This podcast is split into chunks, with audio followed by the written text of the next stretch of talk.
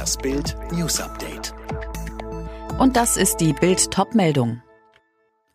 Tote und Tumult, nachdem Trump seine Anhänger aufwiegelte, das Bildprotokoll zum Mobmarsch auf das Kapitol. Es ist 14.58 Uhr im Kapitol in Washington, D.C., als ein Mann mit nacktem Oberkörper, Pelzmütze und Hörnern im Senat den Platz des Vorsitzenden einnimmt. 45 Minuten ist es her, dass US-Vizepräsident Mike Pence auf diesem Stuhl saß. Doch der befindet sich nun in einem Bunker unterhalb des Kapitols, eilig evakuiert und beschützt von bewaffneten Spezialkräften, während in den Stockwerken über ihm ein hasserfüllter Mob durch die Herzkammer der amerikanischen Demokratie tobt. Es ist ein historischer Tiefpunkt in der Geschichte der USA. Am Ende sind vier Menschen tot. Das Bildprotokoll des Mobmarsches auf das Kapitol, wie aus einem US-Präsidenten Mr. Hass wurde. Lesen Sie auf Bild.de. Der geheime Spanplan Operation Kanzleramt. Offiziell hält ihn der Kampf gegen die Corona-Pandemie in Atem, doch hinter den Kulissen kämpft Gesundheitsminister Jens Spahn noch immer mit aller Macht um das Kanzleramt. Ich traue mir den CDU-Vorsitz zu, aber auch alles, was daraus folgt, sagt er kurz vor Weihnachten im Podcast von Media Pioneer.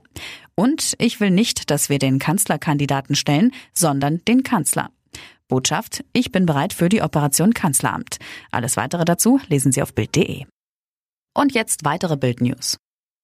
Immer mehr Deutsche wollen sich gegen Corona impfen lassen. Das geht aus dem aktuellen ARD Deutschland-Trend hervor.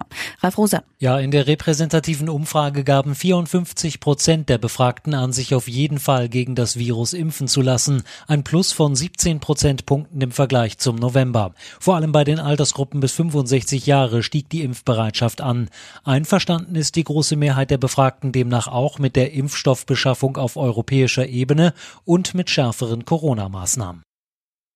Der US-Flugzeugbauer Boeing muss im Zusammenhang mit den Abstürzen seiner 737 MAX-Maschinen zweieinhalb Milliarden Dollar Strafe und Entschädigung zahlen. Das teilte das US-Justizministerium mit. Im Gegenzug werden die Ermittlungen wegen Verschwörung zum Betrug eingestellt. Boeing stand nach zwei Abstürzen mit insgesamt 346 Toten im Verdacht, die 737 MAX-Flugzeuge zu schnell auf den Markt gebracht zu haben. Ab heute startet wieder Deutschlands größte wissenschaftliche Mitmachaktion, die Stunde der Wintervögel. Der NABU ruft bis Sonntag zu der Aktion auf. Mehr von Dirk Justus. Die Menschen in Deutschland sollen dabei an diesem Wochenende eine Stunde lang die Vögel im Garten, auf dem Balkon oder im Park zählen und die Ergebnisse melden. Beispielsweise per Online-Formular oder per Post. Mit der Aktion will der NABU wissen, wie viele Vögel es in Deutschland gibt.